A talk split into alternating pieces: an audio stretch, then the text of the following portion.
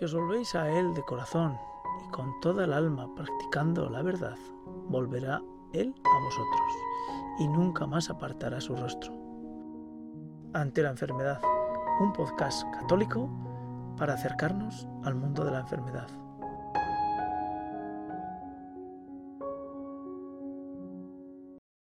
Hola amigos de Ante la enfermedad. Estamos hoy en un nuevo capítulo de Ante la enfermedad con Raúl. Raúl Gavín, ¿qué tal estás?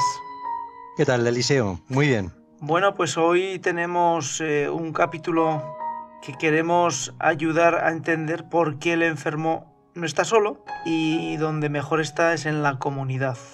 Y antes de comenzar, vamos a rezar un Ave María para que sea la Virgen quien nos ayude, nos dé la luz en este episodio porque me creo que es un episodio importante para todos aquellos que sufren la enfermedad en su, en su cuerpo.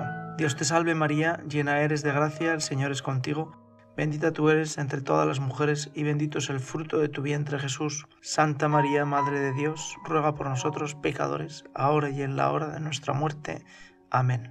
Bueno, Raúl, el enfermo que camina solo en su enfermedad y que en muchas ocasiones tiene la tentación de creer que nadie le mira y le escucha. Sin embargo, si está en la comunidad, en la comunidad cristiana, tiene el respaldo de sus hermanos, ¿no? Pues sí, yo creo que, mm, que la comunidad es una gracia. Eh, casi podríamos empezar por decir que es comunidad, ¿no? Porque a veces se habla también de la comunidad cristiana y uno piensa, pues yo no, yo no veo que haya... ¿Dónde hay una comunidad cristiana, no? Uno que va. Eh, ¿Sabes lo que te quiero decir?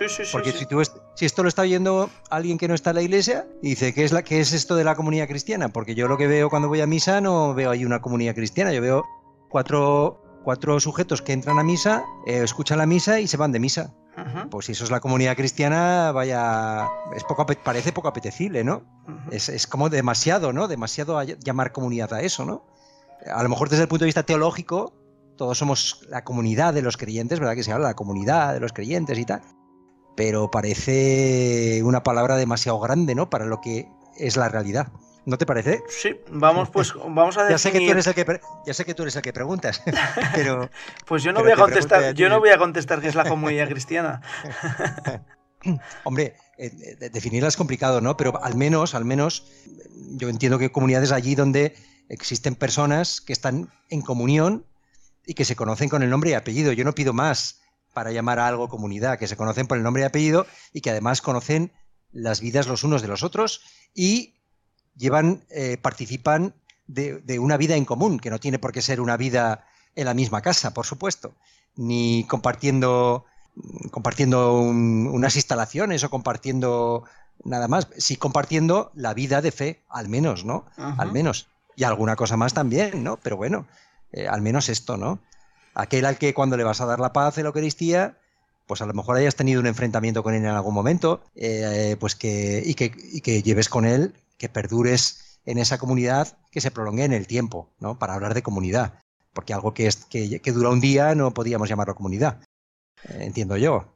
Sí. Entonces, con lo que nos has comentado e intentado medio colocar en el marco lo que es una comunidad, está claro que el enfermo, si quiere acceder, estar dentro de una comunidad, mm, se me antoja de que necesita haber vivido eh, dentro de esa comunidad en los términos que tú nos estabas diciendo, ¿no? Claro, o sea, la cuestión es que eh, una comunidad, una comunidad que en el fondo, eh, una comunidad de hermanos, y hablamos de una comunidad cristiana, lo que les une, ¿qué es? les une la palabra de Dios, y los sacramentos. Eso es fundamentalmente lo que une, lo que hace propia una comunidad cristiana. Y evidentemente, en esa comunidad cristiana, con el paso del tiempo, una persona empieza a vivir la fe en esa comunidad en torno a la palabra y en torno a los sacramentos, y esa persona a lo mejor se, echará, se ennoviará, tendrá una novia, tal vez se case, tal vez tenga algún hijo, a lo mejor enferma, a lo mejor se queda en paro, a lo mejor le despiden del trabajo, mm, a lo mejor no tiene dinero, a lo mejor tiene mucho dinero, a lo mejor se tiene que ir a otra ciudad, a lo mejor su hijo no le habla, a lo mejor su... Quiero decir, el enfermo, me preguntabas, el enfermo enferma, enferma dentro de la comunidad. O sea, lo que, lo que parece complicado es que uno se enferme, enferme y, y, entre en una comunidad. o, se inicia en una comunidad. La comunidad es, es un anticipo del cielo.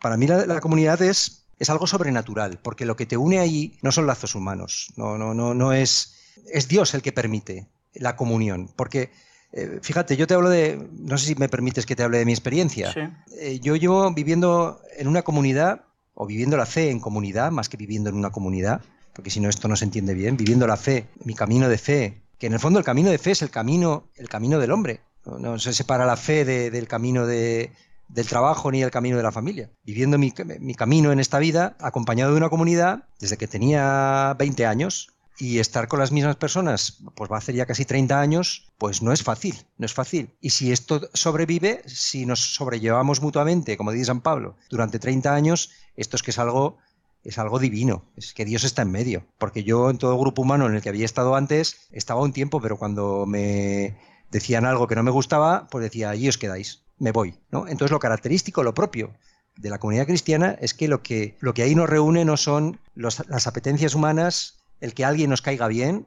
que alguien nos caiga mejor, eh, o, que sea un lugar donde podamos desfogarnos de nuestras insatisfacciones o de nuestras frustraciones, como una especie de terapia de grupo. No es así, no es así, sino que allí el protagonista en esta comunidad es Dios. ¿En qué medida la comunidad es el reflejo de esa comunidad de los santos que está en el cielo? Por, eso te digo, porque por, por, el tema propio de la propia palabra de comunidad, de la comunión. La comunión es un signo de la presencia de Dios. Eh, ¿Qué es el cielo? ¿Qué, es la, eh, el cielo es la comunión. El cielo es estar con Cristo, es estar unido a Cristo de manera que ya no se diferencie a Cristo de nosotros, como decía San Pablo. Es, no soy yo, pero no soy yo, es Cristo quien vive en mí. Por tanto, si se da la comunión, la comunión, dice, dice Cristo, sed perfectamente uno, sed uno, sed perfectamente uno para que el mundo crea, para que el mundo crea que tú me has enviado, que yo he resucitado. Por tanto, la forma de, conocer a Cristo hoy, la forma de ver a Cristo, o una de las formas de ver a Cristo, es la comunidad, donde todos sean perfectamente uno. Esto no significa que todos pensemos lo mismo, que todos tengamos los mismos gustos, que todos seamos iguales, cada uno somos muy distintos, cada uno es de su padre y de su madre. Los hay ricos, los hay pobres, los hay pues más generosos, menos generosos. Somos como, yo siempre digo que somos como, como una fauna, ¿no? Como si vas a un zoo, pues tienes ahí el mono, el león, eh, el buey, eh, la gallina, o sea, hay de todas las especies, ¿no? O el zorro, si quieres, pues eh, hay, de todo, ¿no? O sea, pero, pero se da el misterio de la comunión, del mismo pensar, del mismo sentir, ser perfectamente uno. Y en esto, esto es, se hace visible que, pues que esto que dijo Cristo, que profetizó Cristo, es así. ¿Cómo creer hoy en día que Cristo ha resucitado? Pues viendo la unidad. Son los signos de la fe, el amor y la unidad. Amaos como yo os he amado, en eso conocerán que sois mis discípulos. Y sed perfectamente uno, en esto verán que Cristo ha resucitado. Por tanto, si se da el amor en una comunidad, el amor no como el amor del que habla el mundo, sino este amor, eh, un, amor que eh, distinto, ¿no? Un amor como el amor de Cristo, ¿no? Si se da este amor que no se, no se resiste al mal, que no juzga al otro, sino que respeta al otro como es, que, que, considera al otro superior a, a, uno mismo, se da este amor, se da esta unidad, esto es el cielo. El cielo es esto, estar con Cristo. Y estar con Cristo Cristo es el amor, Cristo es amor y Cristo es unidad.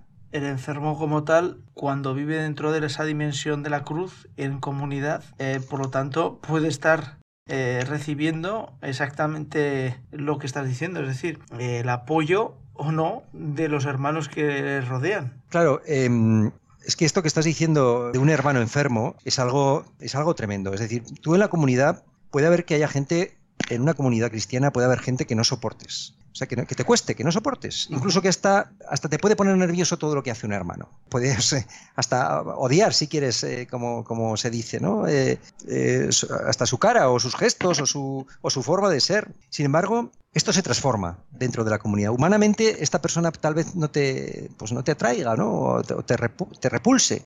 Sin embargo, uno viviendo en comunidad, ese hermano, que inicialmente a lo mejor es eso lo que sientes por él, uno reconoce que es Cristo para ti. Uno en la comunidad descubre que el otro, es decir, el prójimo, el que tienes al lado, es para ti, es para ti Cristo. Y en ese rostro de ese hermano reconoces que a ti, en él, a Cristo, que ha muerto por ti. Reconoces a... Este es un descubrimiento tremendo. O sea, descubrir que el otro es Cristo es decir, que sin él no te vas a salvar, que sin él no vas a. Si no eres.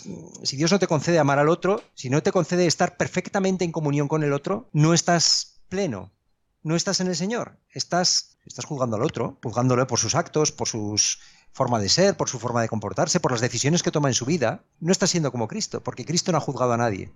Cristo no ha juzgado a nadie. El único que ha juzgado a Dios es a su Hijo Jesucristo y lo ha condenado. Pero Cristo no vino a juzgar al mundo, sino a salvarlo. El cristiano no juzga, por tanto, sino que intercede por el hermano. Y aquí eh, derivo a lo que tú me decías, ¿no? ¿Y qué es interceder por el hermano? En este caso, por el enfermo. Fijaos qué cosa más chula, ¿no? Poder interceder por el hermano enfermo. ¿Qué es esto de interceder? Pues no significa otra cosa que presentar a tu hermano ante Dios, ayudarle a recibir la gracia de Dios, vivir con él, enfermar con él, vivir, compartir esa cruz con él y acercarle pues la luz de Dios en la cruz. Eh, esta, esta, cruz que, no es lo mismo llevarla uno solo que llevarla entre 20 o entre 25. ¿no? Decir, pues no estás solo, estamos sufriendo contigo, estamos intercediendo por ti, hermano, ánimo, ánimo, que no te desvíe la atención los sufrimientos, los dolores, que no te desvíe la atención de lo importante, que encuentra un sentido. ¿Qué te quiere decir el Señor con esto? Y necesitamos que esto nos lo digan, porque si no en la soledad, uno, eh, el demonio, que el demonio existe, hace una interpretación, hace un diálogo contigo con el enfermo y le dice, fíjate,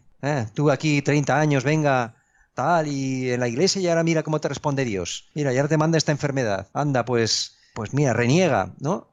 Revélate, no hay derecho, no te lo mereces. Y mira este otro, este sí que, y mira tú. Bueno, pues estos, este diálogo, ¿no? Que, que, pues que todo enfermo también lo tiene, ¿no? ¿Y por qué a mí? ¿Y por qué yo? ¿Y por qué tan terrible? ¿Y por qué estos dolores? Pues los hermanos aquí son importantísimos para, para, para que estas tentaciones pues se venzan. Es como un ejército. Los hermanos son un ejército. Dentro de la comunidad existe crecimiento espiritual. Ya lo creo, ya lo creo.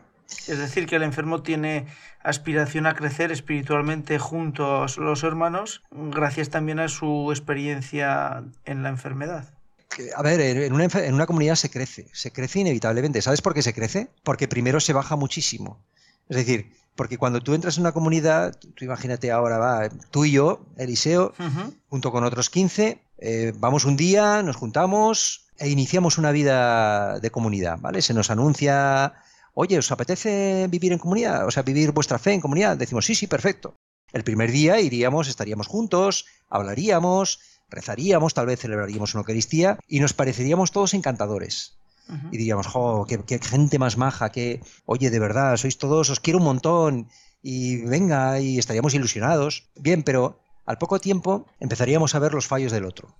Y resulta que empezarías a pensar que el otro tiene mucho afán de protagonismo. Siempre quiere ser él el que haga, que tener el protagonismo en la oración, o siempre tiene que ser el que lee, y por qué tiene que ser él, este canta y siempre se lo oye demasiado, este otro se escaquea, nunca recoge, este otro decimos que hay que preparar no sé qué y siempre dice que no puede, que está ocupado, empezaríamos tal vez a juzgar. Nosotros que nos creíamos que éramos muy buenos, que habíamos hecho una obra casi de caridad por, por empezar a vivir en una comunidad, nos daríamos cuenta cómo somos, nos descubriríamos cómo somos. Lo poco que hay en nosotros, a lo mejor, entonces uno descubre, cuando empieza la vida de comunidad, descubre lo que es, pues que no tiene fe, que es incapaz de amar al otro, que es incapaz de estar en comunión con el otro, que le sale juzgar al otro, que es imposible amar al otro, que humanamente no es, es, absolutamente imposible amar al otro como es. Entonces, por eso digo que como se baja enseguida, enseguida no se da cuenta de lo que es, por supuesto, bueno, pues hay una vida, hay una vida de fe, que esta vida de fe pues te ayuda, cuanto más te conoces, más te abajas. Y cuanto más te abajas, ¿cómo vas a juzgar al otro? ¿Cómo vas a juzgar al otro? Si tú, como dice el Papa Francisco, si yo, en este caso, cuando descubro quién soy, que soy egoísta, que soy apegado al dinero, que me escaqueo, que soy envidioso, que envidio al hermano, al otro, al que tiene más éxito que yo, le envidio, pues, pues ¿cómo voy yo a juzgar al otro? ¿no? Cuando uno se conoce sus pecados, pues eh, disculpa los pecados del otro y de hombre, este es un envidioso, pero en comparación conmigo, en comparación conmigo, este hermano es un santo. Ya me gustaría a mí tener la envidia que tiene él. Que si conocieran mis hermanos la envidia que tengo yo por dentro, este hermano es un santo en comparación conmigo. Y llega un punto en que uno dice, pues es que cuando mira a los hermanos dice, qué bueno es Dios. Y es que yo no merecería estar aquí con estos. Es que estos son, vamos, qué milagro que me aguanten a mí, que me acepten, con mis cosas, con mis manías, con mis estupideces, con mi forma de ser, con mi forma de comportarme, ¿no? Bueno, pues claro que hay un crecimiento, por supuesto que hay un crecimiento. Y en la, y la enfermedad, lógicamente, también, claro que sí. La enfermedad es una, es, eh, es un acompañante de la vida, es un factor más de la vida. Y yo he visto hermanos pues que dan gracias a Dios cuando se quedan en paro, eh, que no reniegan ante, que ofrecen la enfermedad por la evangelización, que ofrecen la enfermedad por, pues, por países en dificultad, que ofrecen la enfermedad, que hacen de que la enfermedad la ven como algo, pues algo donde está Dios, que descubren a Dios en la enfermedad. Y en esto ayuda a los hermanos también, ayuda a los hermanos. pues a decirle pues que el Señor está contigo, ¿no? Eh, eh, en, una comunidad, el enfermo, el enfermo eh, es, es ¿cómo decir?, adorado, ¿no? Porque en la enfermedad hay una presencia eminentísima, una presencia misteriosa, pero, pero clara de Dios. Es una visita de Dios tremenda, ¿no? Entonces en el enfermo está la faz de Cristo. Por, por, tanto, los hermanos, pues ante el enfermo se vuelcan, lógicamente, como debe ser. El enfermo ilumina a la comunidad con su enfermedad. Ostras, ya lo creo, ya lo creo, ya lo creo que sí, porque es que eh, los hermanos ayudan al enfermo, pero el enfermo ayuda a los hermanos. Porque claro, ¿para qué, ¿para qué nos preparamos nosotros? Realmente nos estamos preparando, eh, cuando digo nos preparamos, ¿por qué vamos? El cristiano, ¿por qué, ¿por qué reza por las mañanas? ¿Por qué va a misa? ¿Por qué se confiesa? Pues para, para este momento, para el momento de la prueba, para el momento de la cruz. Para el momento de la cruz estar fortalecido. El cristiano necesita alimentarse de la palabra, alimentarse de la Eucaristía, para llegar al combate, para el combate final, que es la muerte, pero también para los combates que, suponen ya el preludio de la muerte, que es la enfermedad. La enfermedad es, signo también de, pues, de nuestra fragilidad, de nuestro cuerpo mortal.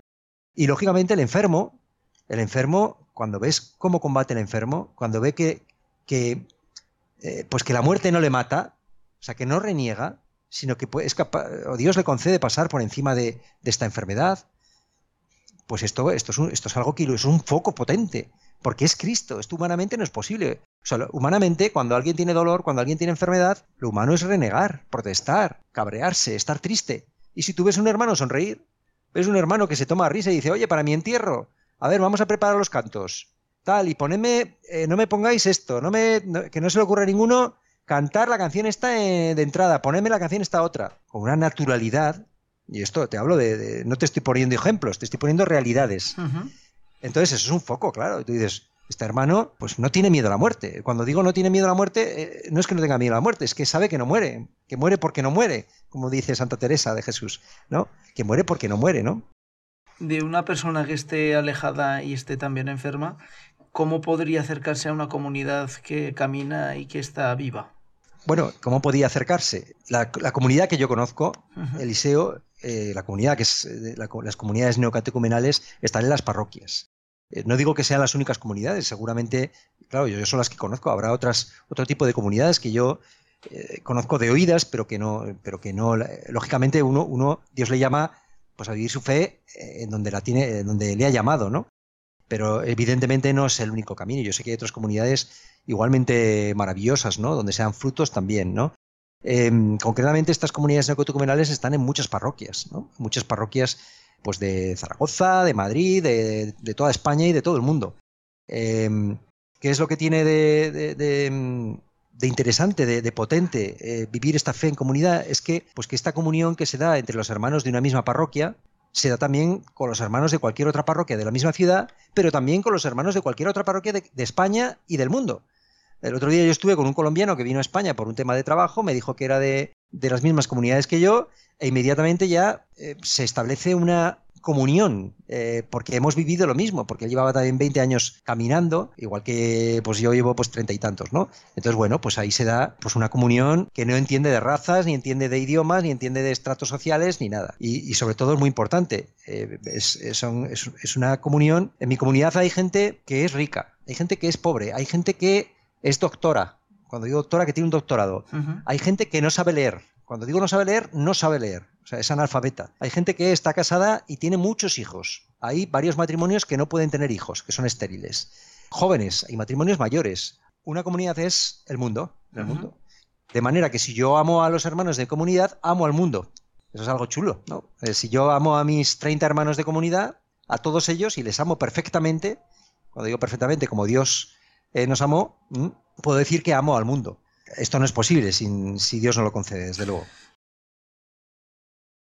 El tema de hoy, concretamente, el, enfermo en la comunidad, eh, choca en la medida que en algunas ocasiones escuchamos en eh, campañas de publicidad cuando campañas de publicidad y estructuras de comunicación en las que eh, hablando de, de, cómo la gente se enfrenta a, una situación pues de enfermedad, pues enfermedad radical como es el cáncer, pues nos presentan un estereotipo, quieren construir un estereotipo en el que el hombre, casi casi como superhumano, es capaz de enfrentarse al cáncer con, con su realidad humana y sabiendo su limitación y casi casi como un héroe, ¿no? Esto choca con lo que tú nos estás contando de la, vivir la enfermedad dentro de la comunidad en la medida que existen personas de tipos muy diferentes, de maneras muy diferentes, evidentemente lo que estás reflejando es que existen realidades de personas totalmente, bueno, altas, bajas, gordas, feas, poderosas, eh, pobres. Ese estereotipo de la comunidad que, perdón, no el estereotipo, sino esa comunidad frente al estereotipo que nos están implantando cómo debe comportarse el enfermo, eh, dista mucho de ser el comportamiento de un cristiano o de alguien que está caminando hacia Dios dentro de la enfermedad y dentro de una comunidad, ¿no? Pues sí, Sí, sí, sí, así es. Es que eh, se me ocurre también, ahora que me comentabas esto, hay algo muy particular en una comunidad y es que se trata la enfermedad con mucha naturalidad. O sea, al enfermo no se le compadece. O sea, hay una cosa em, muy típica, ¿no? De cuando uno se dirige al enfermo, ¿no? De, pues más o menos ahí pobre tal y no sé qué, y a espaldas, aunque aparentemente luego, pero a espaldas se le compadece, no, no, no, al enfermo no se le compadece, es más, se suele, es muy típico hacer bromas con, con el tema, ¿no? Sonreír un poco, hasta consentualizar el humor a la hora de relacionarte con un enfermo, una cosa muy natural, porque aquí seamos serios. O sea, lo que no tiene sentido es que nosotros profesemos una fe, la que creemos, y luego en nuestra vida nos comportemos como si la muerte fuera algo terrible, o sea, seamos paganos cuando llegue la muerte. Nos comportamos como paganos. O sea, como los que no tienen fe. Eh, como dice San Pablo, ¿no? O sea, que no seáis como los que no tienen fe, como los que no tienen esperanza. Porque si no, ¿en qué nos diferenciamos? Si amáis a los que os aman, eso no tiene ningún mérito, también dice, dice San Pablo. No, dice Jesucristo, el mismo Jesucristo, ¿no? Dice, amad, amad, a vuestros enemigos, ¿no? Haced el bien a los que os odian. El que te pide la, el sermón de la montaña, ¿no? Entonces, lo mismo con, esto de la muerte y con la enfermedad, ¿no? Si nosotros tenemos una fe, o sea, no, podemos, no puede ser que cuando estemos en el templo, pues seamos muy piadosos y luego llega la enfermedad, llega la muerte, cambiemos completamente, ¿no? Esto se ve muy fácil en, los hechos de los apóstoles. ¿Cómo afrontaban la muerte los cristianos? ¿Cómo la afrontaban? Cuando, los hechos de los apóstoles y los escritos de los, de los primeros padres, ¿no? Cuando, están las actas de los mártires, cómo iban al circo a ser triturados por las bestias. Y bueno, pues decían, oye, les decían a su comunidad, les decía, por favor, haced lo que os estoy diciendo ahora, no hagáis lo que os diga cuando me estén triturando. Si os digo que me saquéis del circo, no me hagáis caso, hacedme caso a lo que os estoy diciendo ahora, que no seáis obstáculo para mi martirio, no seáis obstáculo. Y había una relación, una entre el que iba a morir y su comunidad. Y se le decía una serie de, previsiones de lo que podía suceder. Es que no recuerdo ahora qué mártir era, muy chulo, que, decía cuando, cuando iba, sabía que iba, iba a ser triturado, iba a ser devorado por las fieras, poco antes escribía a su, a su comunidad que mm, en aras a la relación que ellos tenían, pues que la, por la pena que pudieran sentir, que no se lo dijeran y que no fueran un obstáculo, que le dejaran tranquilo. O sea, a ver, a ver si aquí alguno me va a decir que no, que, que hay alguna forma de, eludir esta cruz. No, no, a mí dejarme, dejarme que yo sé muy bien de quién me fío, ¿no? Sé muy bien de quién me fío. Pues para eso están los hermanos también, para no ser un obstáculo para la fe de este hermano. Si le han acompañado toda la vida, le acompañarán también sin ser un obstáculo para su fe en la enfermedad y ante la muerte. No ser un obstáculo, sino al contrario, ser una ayuda, una ayuda útil. Está claro que el que no tenga una comunidad escuchándote debería salir corriendo y buscarla. Y el enfermo que llevamos capítulos y capítulos de la palabra de Dios en la vida del enfermo, haciendo una reflexión y una luz para que cada uno de nosotros pueda estar más cercano en el momento en que enfermemos o tengamos a alguien enfermo, está por a la luz de las palabras que tú nos estás diciendo, está claro que necesitamos todos tener una vida de comunidad, una vida de comunidad real para poder crecer como cristianos y para poder conseguir que esa enfermedad, que al fin y al cabo no es más que una visita del mismo Jesús en nuestra vida para ayudarnos a crecer espiritual y en fe, eh, lo podamos hacer de una forma más, más sólida ¿no? dentro de la comunidad. Y es que esta comunidad, eh, la comunidad que, que, que es anticipo, ya digo, de la comunidad definitiva, porque esta comunidad sobre la tierra, que antes decía que es anticipo, esta comunidad será eterna. Eh, nosotros, nosotros, igual que el Padre el Hijo y el Espíritu Santo viven en perfecta comunión, el misterio de la Santísima Trinidad, la perfecta comunión, de manera que siendo tres son un único, siendo es un único Dios, ¿verdad? En tres personas distintas. Esto se entiende bien también en comunidad. Se puede entender el misterio de la Santísima Trinidad, el misterio de la comunión total, porque esto es el cielo. Estoy convencido, yo a mis hijos les digo siempre, cuando vayamos al cielo, no nos resultará todo nuevo. ¿Por qué? Porque ya empezamos a pregustar lo que es el cielo. El cielo es la comunión total. Por tanto, para experimentar la comunión total, esto se ve muy bien entre los esposos también. Ser una sola carne, ser la perfecta comunión. Pues ese un día la comunidad que formamos sobre la tierra será una comunidad eterna junto a él, junto a Dios. Entonces, eh, el que no tenga comunidad ya está corriendo, ¿no? Eh, uno quiere saber lo que es el cielo, quiere empezar a pregustarlo o quiere esperar todavía y vivir en este valle de lágrimas aquí sufriendo. Esto es algo muy extendido del cristianismo. No, no. El cristiano, el cristiano es un, tiene que ser feliz como Jesucristo. Jesucristo es santo feliz. Lo que ocurre que, y por ir avanzando en el cierre de, este episodio, lo que ocurre, como digo, es que eh, para todos aquellos que hemos vivido dentro de la iglesia y los que están alejados también, eh, la comunidad, la palabra comunidad como tal la establecemos siempre comunidad religiosa, comunidad de hermanos o hermanas que están eh, dentro de una orden religiosa. Sin embargo, la que tú citabas, el camino necatucumenal, que bueno, pues recientemente ha cumplido 50 años, eh, es una comunidad diferente, porque es una comunidad realmente de hermanos que llevan una vida separada, pero que viven la fe de forma compartida, común. Eh, ¿Crees, eh, y ahora hago un inciso separado de ante la enfermedad, ¿crees que se conoce suficientemente la vida de, en comunidad de las comunidades neocatecumenales como para que alguien alejado o incluso alguien que está dentro de la iglesia católica eh, sepa dónde puede acudir y sepa qué diferencia y qué le puede dar. Lo que seguramente todo el mundo conocerá es porque parece que esto que estoy contando yo, para alguien que no lo conoce, dice, pero este, este está flipado, ¿no? Este que me está contando, ¿no? ¿Dónde está esa gente? Eh, que parece tan bonito. ¿Dónde están? ¿No? Que no los he visto. ¿Dónde están? Ya he dicho dónde estamos, en las parroquias, que nos busquen, que pregunten a su párroco y si no al obispo. El obispo seguro que lo sabe, ¿no? Pero esto es algo propio de la Iglesia. Esto no, es algo que se han inventado hace 50 años, como decías tú, eh, que se ha inventado hace 50 años. Lo propio del cristiano, en los primeros siglos, hasta el siglo V prácticamente, todos los cristianos vivían en comunidad. No existía el cristiano que vivía su fe solo. O sea, estaba la comunidad de Éfeso, la comunidad de Tesalónica, la comunidad de tal, que se reunían ¿dónde? Pues en Jerusalén, en casa de la suegra de Pedro, en casa de la suegra de tal, en casa de no sé quién. Y se convertían, cuando había una conversión, se convertía toda la familia. Y esa familia pasaba a formar parte de la comunidad de Roma, por ejemplo. Y ahí vivían pues los 30, los 40, eran poquitos al principio, claro, y vivían pues los 20, los 30 juntos. En algunas películas esto se ve.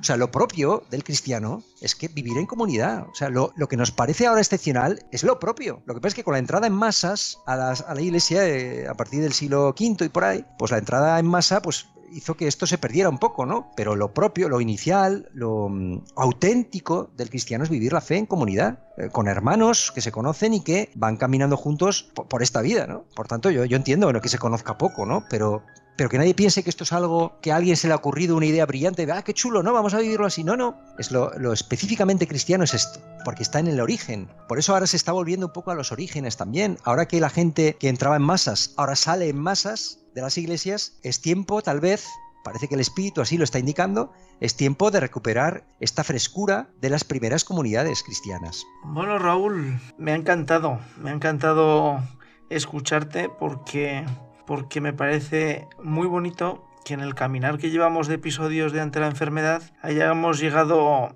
a entender que todo el camino de crecimiento individual, personal, que nos puede ofrecer la enfermedad si lo hacemos dentro de una comunidad.